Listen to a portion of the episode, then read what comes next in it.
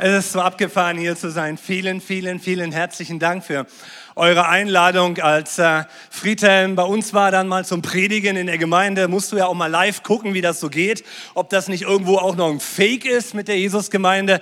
Nein, er kam und dann hat er uns eingeladen hier. Und äh, ein Jahr, sag ich mir, äh, was macht so ein Provinzpastor in so einer äh, äh, coolen Gemeinde wie ihr hier? Vielen, vielen Dank, dass wir hier sein dürfen und dass wir auch so wie Björn nicht tauglich zum Dienst damals als junges Ehepaar auf dem Herzen hatten, für Mission unser Leben hinzugeben. Äh, wisst ihr was? Wenn Missionskonferenz durchgeführt hättet, wären wir nicht hier. Es war die zweite Missionskonferenz. Wir waren damals ein ganz junges Ehepaar mit zwei Kindern. Wir haben 1988 geheiratet und wir haben äh, illegal Jugend mit einer Missionszeitschriften eingeschleust bekommen in die damalige DDR. Und wir haben sie mit Tränen gelesen und haben gesagt, Jesus, warum können wir nicht gehen? Wir kommen hier nicht raus. Wir wollen auch ein Herz haben und unser Leben für dich hingeben. Und dann 1989 hat Jesus die Mauer eingerissen. Und ich weiß noch, wie Björn und Britta bei uns waren damals. Und, und, und wie sie mit Tränen in den Augen von ihrer Story in Bad Gandersheim erzählt haben, wie sie da gebetet haben und wie wir gebetet haben und kein Mensch konnte das fassen. Und dann kam Brad Thurston von Globe Europe und wir lernten uns kennen und wir haben Einsätze gemacht in, in, in Russland und in, in, in, Rumänien. Und dann hatte er die Idee, oder Uwe Schäfer hatte die Idee, keine Ahnung, lass uns doch ein Team von der, von der damals noch christlichen Gemeinde Wuppertal nehmen und nach Rumänien gehen und wir evangelisieren da drei Wochen und dann geht ihr als Familie da runter und wir gründen dort in Rumänien eine, eine Church. Und das haben wir gemacht und wir sind da runtergegangen und wir schlugen hier bei euch auf der zweiten Missionskonferenz irgendwann im letzten Jahrtausend auf. Und weißt du, wenn wir heute Morgen hier sind, dann spüren wir diesen, diesen gleichen Spirit von Leidenschaft zu Jesus. Von Leidenschaft, gesunde Gemeinde zu bauen. Wir wussten damals nicht, wie das geht. Und wir kamen hier in eure Gemeinde und Christel und Horst Schäfer und vielleicht noch ein paar von euch hier haben uns so herzlich aufgenommen. Und wir haben diese Liebe gespürt und dieses aufrichtige Interesse an einem Menschen, von dem man gar nicht viel kennt. Und wir haben eure Liebe in der Gemeinde und das Herz für Mission und Gemeindebau nicht stehen zu bleiben gespürt. Und ist es nicht, sind wir nicht in derselben Situation heute auch mit diesem ganzen Corona-Gedöns? Wir wollen nicht stehen bleiben, Amen. Wir lassen uns nicht bremsen. Wir lassen uns nicht zurückbringen, oder? Wir wollen vorangehen und wir wollen Frucht bringen für Jesus. Damals waren wir fasziniert von dieser Leidenschaft. Da war dieser Hauskreis von Ruth, Ruth Hanisch der uns all diese fünf Jahre unterstützt hat und für uns gebetet hat. Und wir erinnern uns heute noch, meine Frau und ich, daran, was das für einen Unterschied gemacht hat. Wir waren so quasi irgendwie fast gemeindelos. Da war nicht viel los in unserer alten Church damals. Und wir brannten für Rumänien und wir gingen nach Rumänien und dann wurden wir hier Mitglied. Und wir haben das buchstäblich gespürt, wie Gebet ein Changing macht in unserem Leben wie Gebet Sicherheit bringt, Schutz bringt, Vertrauen. Wir haben gedacht, was ist da los? Ja, da betet eine Kleingruppe, sagen wir heute. Die ist am Start, die ist am Beten. Wir bekamen, die hat nicht nur gebetet, die hat immer wieder nachgefragt. Und wir haben es am eigenen Leib erlebt, wie kostbar es ist, wenn Menschen dich nicht nur an den Start schicken, sondern dranbleiben und nachfragen. Sie haben uns ganze Serien von den Teachings des CGW Colleges damals per Kassette, weiß noch jemand, was eine Kassette war? Per Kassette geschickt, um uns geistlich zu versorgen in Rumänien. Und dann sprach der Heilige Geist, das war ein Schütteln, das war ein Ruf, wir wollten da nicht wieder weg. Und Gott sagt, aber ihr geht wieder weg. Und nach knapp zwei Jahren schickt uns Gott wieder zurück nach Ostdeutschland in die Lutherstadt Wittenberg, weil es da rundherum nichts an geistlichem Leben gab. Und ich habe erst gesagt, Herr, ich gehe da never ever hin. Aber wie das so mit Jesus ist, du, irgendwann gibst du auf. Und wir sind dann als, als, als kleine Familie dahin gegangen. Heute rückblickend sehen wir, was, dass das alles richtig war. Aber damals schüttelt es dich, wenn der Heilige Geist Türen öffnet und plötzlich mal eine Weg, eine, einen Weg geht, den du so nicht hast auf deinem Herzen. Und so kamen wir zurück nach Ostdeutschland und da sind wir jetzt seit 26 Jahren. Mittlerweile haben wir vier Töchter, zwei sind verheiratet, zwei Enkel haben wir. Alle sind sie in Wittenberg, alle dienen sie in der Gemeinde, alle übernehmen sie Verantwortung. Wir sind einfach so berührt von dem, was Jesus tut in Ostdeutschland. Und vielleicht, ihr Lieben, ist das auch ein Punkt, warum ihr als Credo Church so gesegnet seid, weil damals im Namen von Ruth und ihrer kleinen Gruppe, die uns adaptiert hat, die sind mit mitgegangen von Rumänien nach Wittenberg.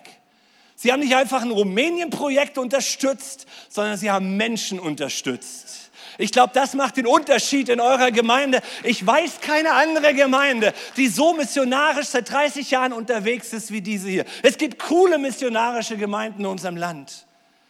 Aber irgendwie liegt eine besondere Berufung auf eurer, auf unserer Gemeinde. Wenn wir hier reinkommen, fühlen wir Heimat.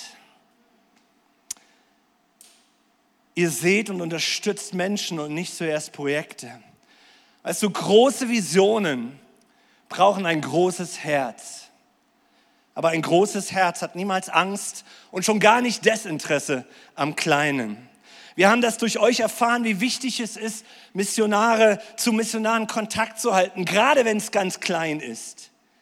Und ich glaube, wir können es uns kaum ausmalen, was Ermutigung in den Missionaren macht. Wir haben gestern ein bisschen von Isolation gehört, wie schnell es gehen kann, dass Missionare isoliert sind.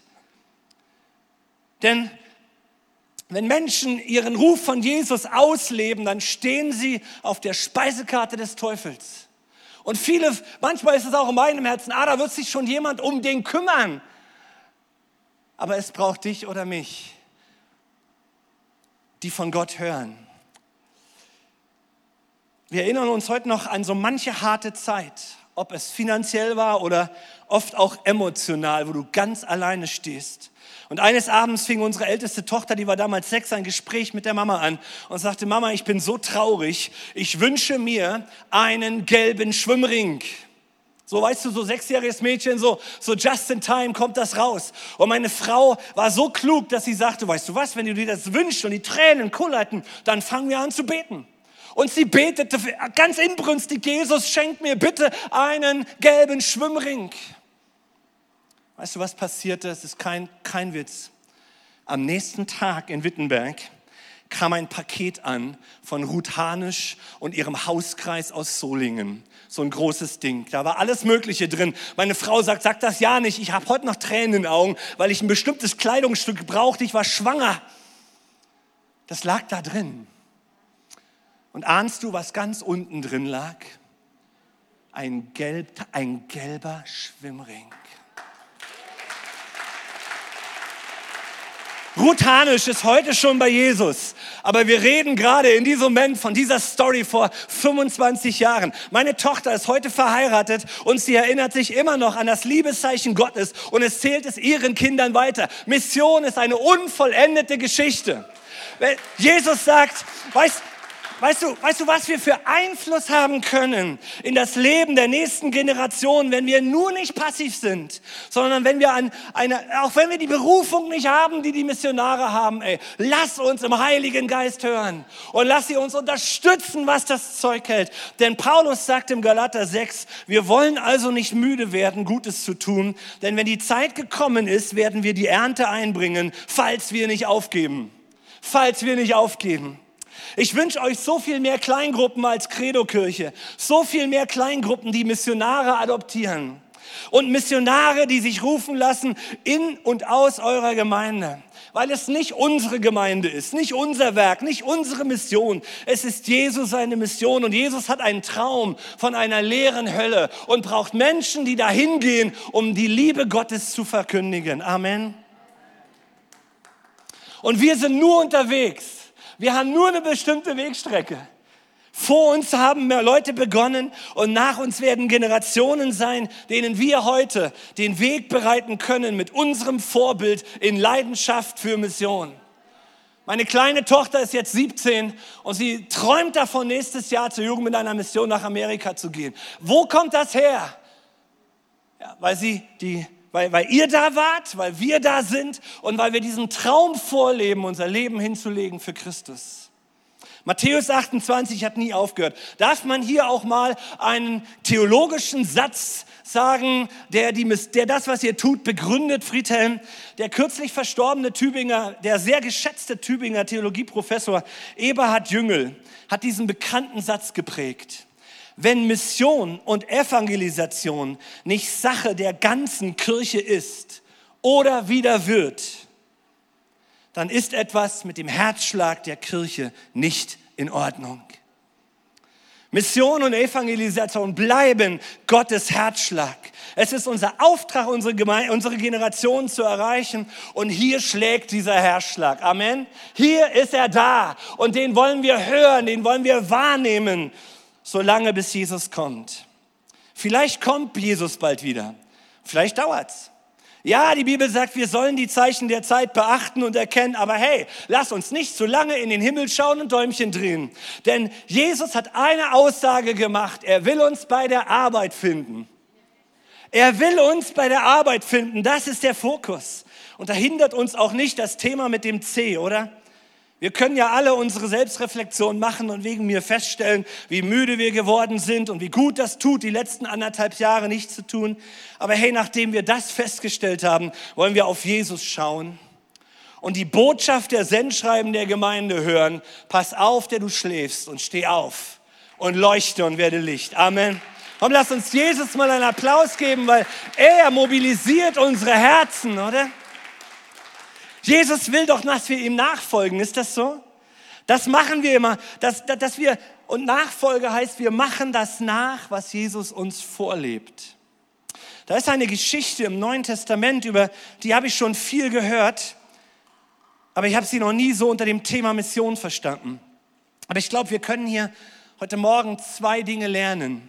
Folgendes ist passiert. Wir schauen uns mal den Text an, Matthäus 26.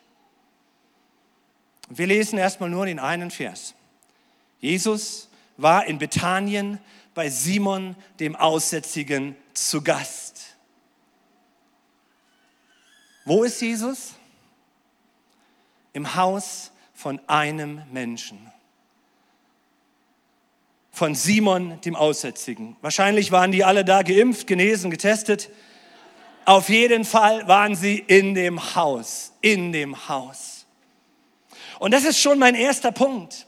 Jesus hat es geschafft, immer zur richtigen Zeit am richtigen Ort zu sein. Und er war nicht konfus über die Masse, sondern hat den einen gefunden, der von Gott vorbereitet war für die Message des Himmels. Und wo Jesus ist, da ändern sich Biografien. Auch bei uns in Ostdeutschland, einem Land mit stark zunehmendem Säkularismus. Ihr habt das Gefühl, wir rasen gerade als Ostdeutsche, als Vorbild richtig, richtig rein in Säkularismus. Erst hatten wir 40 Jahre Kommunismus, die haben ernsthaft gedacht, ernsthaft geglaubt, dass die Christenheit im letzten Jahrhundert aussterben wird. Man darf sich irren. Und jetzt haben wir 30 Jahre Säkularismus. Säkularismus definiert man ja wir verzichten darauf, religiöse Fragen zu stellen. Heißt, wir haben 60, 70 Ranger bei uns und ungefähr die Hälfte ist nicht christlich, hat nicht christlichen Background. Und zunehmend in den letzten zwei Jahren kommen die Kids, zwölfjährige Kinder, ich kenne so etwas nicht aus dem Mund von zwölfjährigen Kindern, die sagen, wir lieben die christlichen Werte, aber wir brauchen den Überbau Jesus doch nicht. Wir kriegen es doch ohne den Überbau hin. Das ist Säkularismus. Wir schaffen es alle, alles selbst. Und das ist die Grundeinstellung. Und bei uns im Osten ist kaum noch jemand da, der jemand kennt, der gläubig ist. Und das Faszinierende dabei ist, wenn dann jemand gläubig wird, dann erlebst du, wie du quasi bei Null anfängst. Und das ist so schön. Du baust, wenn jemand Jesus begegnet, auf absolut Null. Und du erlebst mit, wie Jesus eine Biografie nach der anderen umschreibt. Wir haben in den letzten 26 Jahren jedes Jahr Taufen gehabt. Jedes Jahr. Doch die Geschichte der letzten drei Jahre von den Biografien der Menschen macht uns Mut auf eine kommende Erweckung. Ich habe euch jemanden mitgebracht, das ist Thomas. Und ich erzähle euch gerade mal von der letzten Taufe vor zwei Monaten, die wir bei uns am Gemeindezentrum in Corona-Zeiten hatten. Thomas ist einer der Täuflinge und ich darf von ihm erzählen. Das ist, da probieren wir gerade die Tauf-T-Shirts aus, ob sie passen. Folgendes ist passiert. Thomas ist selbstständiger Malermeister und letztes Jahr, let, ja, letztes Jahr fix und fertig gewesen mit seinem Leben. Fix und fertig. Mitten im Leben. Hat Scheidung durch. Lebt in Depressionen. Hat mit Alkohol zu tun gehabt. Wegen den Depressionen. Schlimme Dinge sind am Ende dieser Periode noch mit seinen Kindern in seinem eigenen Haus äh, passiert. Durch Fremdeinwirkung. Er konnte sich nicht vergeben. Und er war bitter. Aber er muss ja arbeiten als allein, alleiner Selbstständiger. Er ist völlig verzweifelt. Er ist verbittert mit seinem Leben. Er ist verletzt. Und da kommt er eines Morgens zu einem Kunden, um in der Stadt Wittenberg die Fassade zu streichen. Und zum Frühstück lädt seine, die Frau und äh, der, der Ehemann, also die Kunden, diesen Malermeister, pflücken ihn quasi von der Leiter und laden ihn zum Frühstück ein. Er sagt, komm, meine Frau hat was gemacht, hat ein bisschen gekocht und so. Und dann kommen sie ins Gespräch oder wissen sie, warum wir ihnen jetzt hier Kaffee und Kuchen machen, weil sie sehen echt scheiße aus. Und Thomas fängt an zu erzählen. Und er breitet diesem Kunden sein Leben aus. Und der Kunde sagt, wo wohnen Sie in Wittenberg? Ja, in dem und dem Viertel. Mensch, da kenne ich eine Gemeinde, die Jesusgemeinde, da müssen Sie hingehen. Er drückt ihm ein Alpha-Kurs-Traktat in die Hand und schickt ihn nach Hause. Thomas macht sich auf den Weg. Wir haben ein Gemeindezentrum mit so einer langen Straße da vorne und er kommt dreimal, macht er Anlauf und dreimal bringt er es nicht übers Herz, zum Alpha-Kurs in unser Gemeindezentrum zu kommen. Beim dritten Mal steht er vorne und eine altbekannte Freundin kommt mit dem Rad angefahren. Er sagt, was machst du denn hier? Sie sagt, ja, ich gehe zum Alpha-Kurs. Ja, da wollte ich auch hingehen. Oh, das ist ja schön, sagt sie. Weißt du, normalerweise komme ich immer mit meiner Freundin hier, aber heute Morgen rief sie ein und sagt, ich kann nicht. Aber ich habe so den inneren Eindruck, du wirst nicht alleine gehen. Er kommt mit dieser Frau zum Alpha-Kurs. Er schafft es bis zum Mitte Thema Heiliger Geist. Da hatten wir dann abends die ganzen, wir, bei uns sitzen manchmal 30, 40 Leute beim Alpha-Kurs. Von denen sind ein Drittel absolute Säkularisten.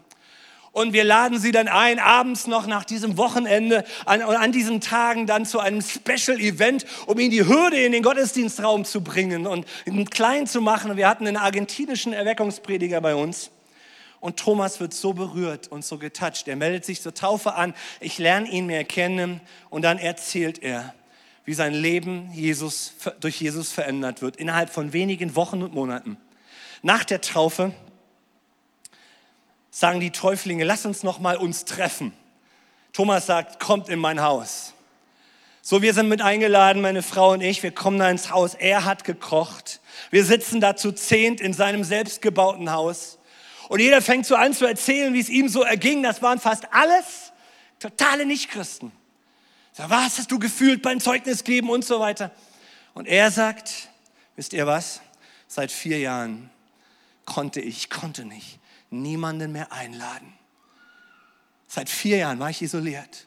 Ihr seid die Ersten in meinem Haus, für die ich wieder kochen kann.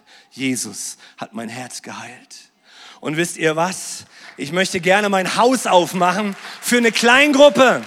Wir haben eine Kleingruppe durch ihn. Und meine Frau sagte halt beim, beim Nachhausegehen, weißt du, wir fühlen uns wie bei Zachäus im Haus.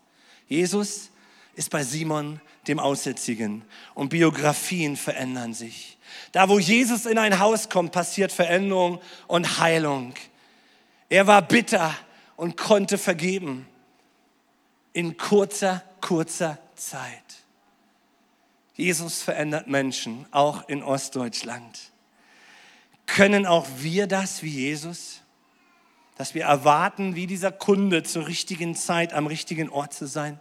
Der Kunde kam da mit seiner Frau zur Taufe. Und dann sprach er mich an, mein Elektromeister, und sagte, ich habe den Thomas nicht mehr erkannt. Der kam als Wrack auf meinen Hof. Und meine Frau und ich haben uns überlegt, wie wird der auf der Leiter stehen können? Wie wird er es schaffen, rein körperlich? Nach wenigen Wochen transformiert Jesus Leben. Das ist, was ich sehen will, auch in Deutschland. Und jetzt passiert Folgendes in Matthäus 26, Vers 7. Während des Essens kam eine Frau herein, die ein Alabastergefäß mit sehr kostbarem Salböl mitbrachte. Sie goss Jesus das Öl über den Kopf. Als die Jünger das sahen, waren sie empört. Was soll diese Verschwendung, sagten sie. Man hätte dieses Öl doch teuer verkaufen und das Geld den Armen geben können. Und Jesus merkte es und sagte zu ihnen, warum macht ihr es der Frau so schwer? Sie hat ein gutes Werk an mir getan. Arme wird es immer bei euch geben, aber mich habt ihr nicht mehr lange bei euch. Als sie das Öl über mich goss, hat sie meinen Körper im Voraus zum Begräbnis gesalbt. Jetzt kommt der Satz. Für Mission.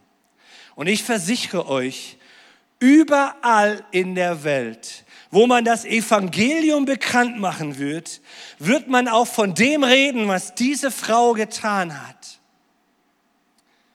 Überall in der Welt wird man auch von dem reden, was diese Frau getan hat. Überall, wo man das Evangelium verkündigt hat. Ist dieser Satz nicht interessant? Wo immer Mission geschieht, wo immer das Evangelium gepredigt wird, wird man von dem reden, was die Frau tat? Ihr Pastoren, ihr Missionare hier oder wo auch immer in der Welt, ist das eure Message? Endet ihr immer, nachdem ihr das Evangelium verkündet habt, mit, und da war eine Frau, die hat Jesus gesalbt? Oder hat sich Johannes, der Schreiber des Evangeliums, geirrt? Und da doch mal ein bisschen was übertrieben. Was ist da los mit diesem Satz? Wo immer Mission betrieben wird, wird man von dieser Verschwendung sprechen. Was ist passiert?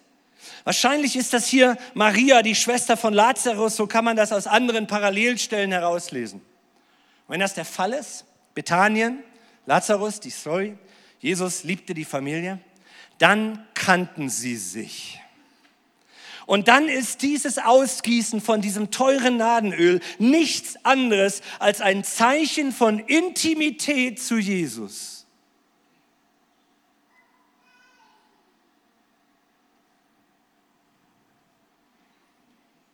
Von tiefer, tiefer Freundschaft zu Jesus. Was in aller Welt, ihr lieben Frauen, war das für ein Öl? Man sagt, dass die Grundessenz für dieses Öl, was sie da trug, da schon 1000 vor Christus bei Salomo bekannt war und dass man die Essenz dafür nur auf dem Himalaya auf dreieinhalb bis 5000 Meter findet. Da musst du erstmal hin. Das musst du erstmal besorgen. Das musst du erstmal anschaffen. Und was in aller Welt oder wer in aller Welt besitzt so eine Nadenflasche mit einem Wert eines Jahresgehaltes. Was verdienst du?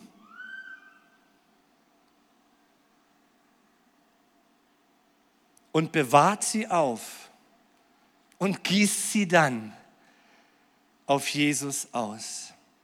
Na, selbstverständlich regen sich die Jünger auf. Na, selbstverständlich ist das Geschäftsdenken nicht logisch.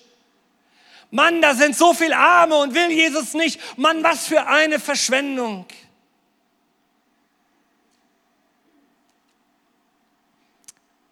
Was ist denn Intimität? Ich habe das mal gegoogelt. Intimität ist der Zustand tiefster Vertrautheit, kommt vom lateinischen intimus und bedeutet dem Rand am fernsten oder am weitesten innen Du bist dem Rand am fernsten oder du bist am weitesten innen. Ich übertrage, wo immer das Evangelium verkündigt wird, wird von ihr geredet werden. Ich glaube, wo immer von Evangelium gesprochen wird, so dass es Menschenleben verändert, gibt es Freunde von Jesus, die aus Intimität mit Jesus etwas hingeben, was so kostbar ist, dass es in den Augen der Menschen reine Verschwendung ist. Mission ist diese Art von Verschwendung. Evangelisation ist diese Art von Verschwendung. Ich glaube, wir kommen in eine Zeit, da werden wir uns als Christen es nicht mehr leisten können, mit Jesus am Rand zu leben.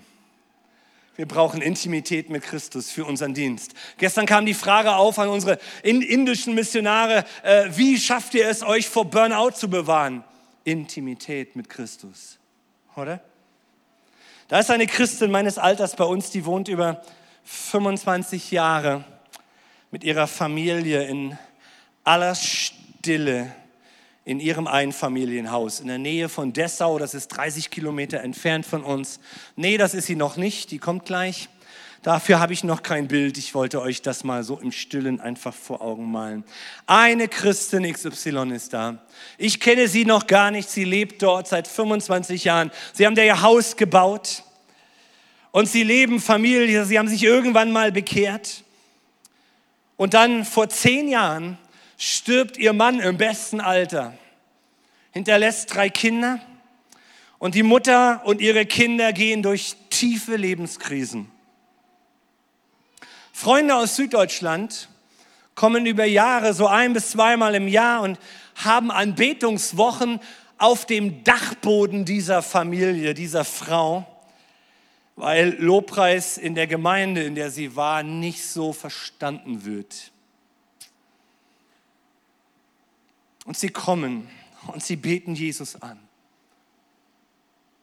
Irgendwann verlässt der Mann der Freundin die Familie. Und dann stirbt auch noch die Freundin an Krebs und hinterlässt Vollweisen. Und auch die holt sie sich noch in die Familie und zieht sie groß. Und alles, was sie tut, ist zu beten und zu Lobpreisen über ihrer Zerbrochenheit, über ihrem Schmerz. Aber nicht nur darüber, sondern auch über der geistlichen Trockenheit in Dessau, in dieser größeren Stadt da neben uns. Und sie beten für Jahrzehnte für neue Kirche in dieser Stadt. Wir als Jesusgemeinde lernten diese Frau mitten in der Corona-Krise kennen, als sie uns nicht lange danach einlud, bei sich einen Alpha-Kurs zu starten. Denn da passierte mitten in der Corona-Krise Folgendes. Jetzt können wir das Bild zeigen. Da ist die Nachbarin Anke, Lehrerin und mein Alter. Hat sich dort auch seit 25 Jahren ihr Haus gebaut, hat dort auch Familie gehabt. Mitten im Leben scheitert dann alles. Die Ehe wird zerstört und diese Frau ist ewig auf der Suche nach Erfüllung in ihrem Leben. Sie versucht alles. Sie geht in die Esoterik-Schiene, alles Mögliche. Sie atmet Yoga, hat sie mir uns erzählt. Und dann ist sie Reiki-Meisterin geworden. Reiki-Meisterin. Und erzählt mir im Taufgespräch, ich habe Menschen geheilt, definitiv, definitiv. Vom Tinnitus und so weiter. Mitten in der, in der Corona-Krise kommt der Lockdown für eine Lehrerin. Und sie sagt mir und meiner Frau und jedem, sie sagt, in der Krise hatte ich endlich mal Zeit. Meine Güte, ich lebe 20 Jahre neben dieser Nachbarsfamilie. Und ich erlebe sie, wie sie durch Krisen gehen. Und ich frage mich, was hat diese Familie, diese Frau, was ich nicht habe? Und sie geht rüber zur Nachbarin letztes Jahr und sie fragt, was hast du? Und sie sagt, ich bin Christin. Und das habe ich alles nur durchgemacht machen können, weil ich Jesus so sehr liebe. Kurze Story fertig machen. Diese Frau kommt zum Glauben. Anke steht hier und gibt ihr Zeugnis. Und sie sagt, sie kommt dann irgendwann in unseren Gottesdienst. Sie ist nur am Weinen. Und von einem Moment auf den anderen kann sie kein Reiki mehr machen. Zur Taufe brachte sie die Obergurin von ihr mit, irgendwo aus dem Land hier, um, um ihre Taufe zu feiern weil sie sagt, ich komme zu Jesus, ich kann kein Reiki mehr machen. Unser Leben lang, Insider ist das jetzt, in dieser Szene, unser Leben lang fragen wir uns, wo kommen diese Energien her? Jetzt weiß ich's. Es gibt schwarz und es gibt weiß. Und Jesus kommt in ihr Leben, eine krasse Veränderung. Und sie macht einen Step nach der anderen. Die zwei Nachbarinnen, die sich immer nur über den Gartenzaun winken, während Freundinnen fahren in Urlaub. Diese Anke hat jetzt eine Mentorin. Wir starten jetzt eine Kleingruppe. Jesus ist am Wirken. Und Jesus holt Menschen raus und verändert Biografien. Und Mission ist dort, wo Menschen aus Intimität mit Jesus auf die Simons unserer Zeit, stellen, Zeit treffen. Das Kostbarste, was wir geben können, ihr Lieben, ist unsere Zeit und unser Gebet natürlich, aber es ist auch unser Leben, oder? Es sind unsere Finanzen. Und Gott hat uns die Fähigkeit gegeben, Mission und Evangelisation zu unterstützen. Mission und Evangelisation ist Gottes Herzschlag. Wo immer es gepredigt wird, braucht es Menschen, die ihr Kostbarstes geben, die bereit sind, ihr Kostbarstes zu geben. Mission kostet immer. Es ließ Jesus sein Leben kosten. Jesus gab sein Kostbarstes, damit ein Sünder umkehrt. Was gibst du?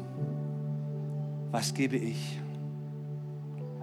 Wie weit, wie weit lehne ich mich für diesen großen Auftrag aus dem Fenster?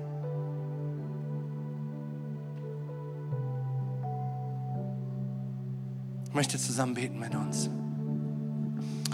Und ich möchte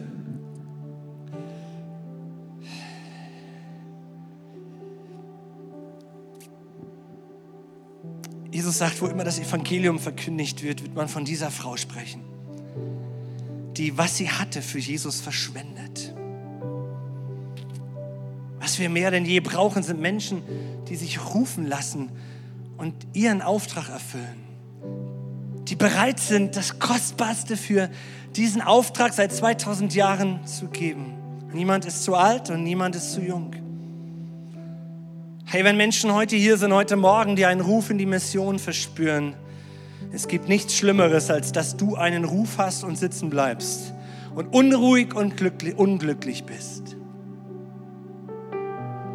Und ich möchte dich heute Morgen auffordern, wenn du so einen Ruf in dir spürst, dein Leben für die Mission hinzugeben, dann würde ich dich bitten, sehr gerne bitten, aufzustehen und ich würde so gern für dich beten. Hab doch den Mut heute Morgen oder auch am Livestream, wo immer und wann immer du das gerade hörst und siehst. Jesus beruft Menschen. Du bist nicht zufällig auf dieser Welt. Gott hat einen Plan mit deinem Leben. Er hat dich geboren, hat dich in diese Welt gestellt. Er hat deine Biografie schreiben lassen. Du bist heute hier. Wenn du einen Ruf hast, es gibt nichts Schlimmeres, als darauf nicht zu reagieren. Dann komm, dann gib dich Jesus hin. Ist noch jemand hier heute Morgen oder am Livestream, der gerade jetzt auf die Knie gehen will oder aufstehen möchte? Hey, 30 Jahre Jubiläum lassen uns nicht in der Vergangenheit schwelgen. Wir bleiben nicht stehen. Wir sind Gemeinde.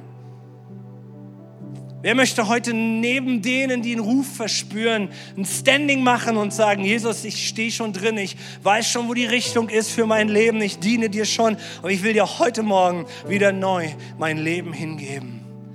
Ich möchte das Kostbarste, was ich habe. Wo Menschen sagen, was machst du da? Du betest nur, du anbetest nur. 20 Jahre vielleicht bist du am Beten. Du sagst, ja, ich gebe mein Leben als Verschwendung hin für meinen Herrn. Und was immer der Herr daraus macht, das wird dann mein Lohn sein.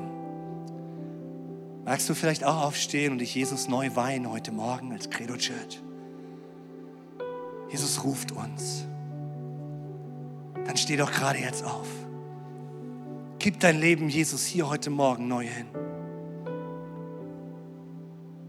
Hier bin ich. Vielleicht bist du am Arbeitsplatz gerufen. Vielleicht lebst du in der Nachbarschaft. Vielleicht betest du schon so lange für Menschen. Vater im Himmel, wir beten hier heute Morgen für alle Missionare, dass, dass dein Öl der Intimität auf sie kommt. Öffne den Himmel und gieß dieses Öl auf uns aus. Jesus, du hast gesagt, was ihr einem meiner geringsten Brüder getan habt, das habt ihr mir getan. Gieß dein Öl aus, Herr. Jesus, ich segne jeden am Livestream und jeden hier im Raum, der heute Morgen aufgestanden ist und sagt, ich will für dich gehen, Jesus. Ich spüre eine Berufung für Missionar in dieser Welt. Nimm diese Person an die Hand, Gott. Führ sie die nächsten Steps, Herr. Führ sie in die nächsten Tools hinein ihres Lebens. Bereite sie vor, Gott. Und dann schicke sie und sende sie und öffne ihnen die Türen in Jesu Namen. Und uns alle, Herr, berühre uns mit dem Öl der Intimität, dass wir hörend sind, dass wir die kleinsten Dinge nicht verachten, um Samen auszustreuen und Lohn bekommen für die Ewigkeit.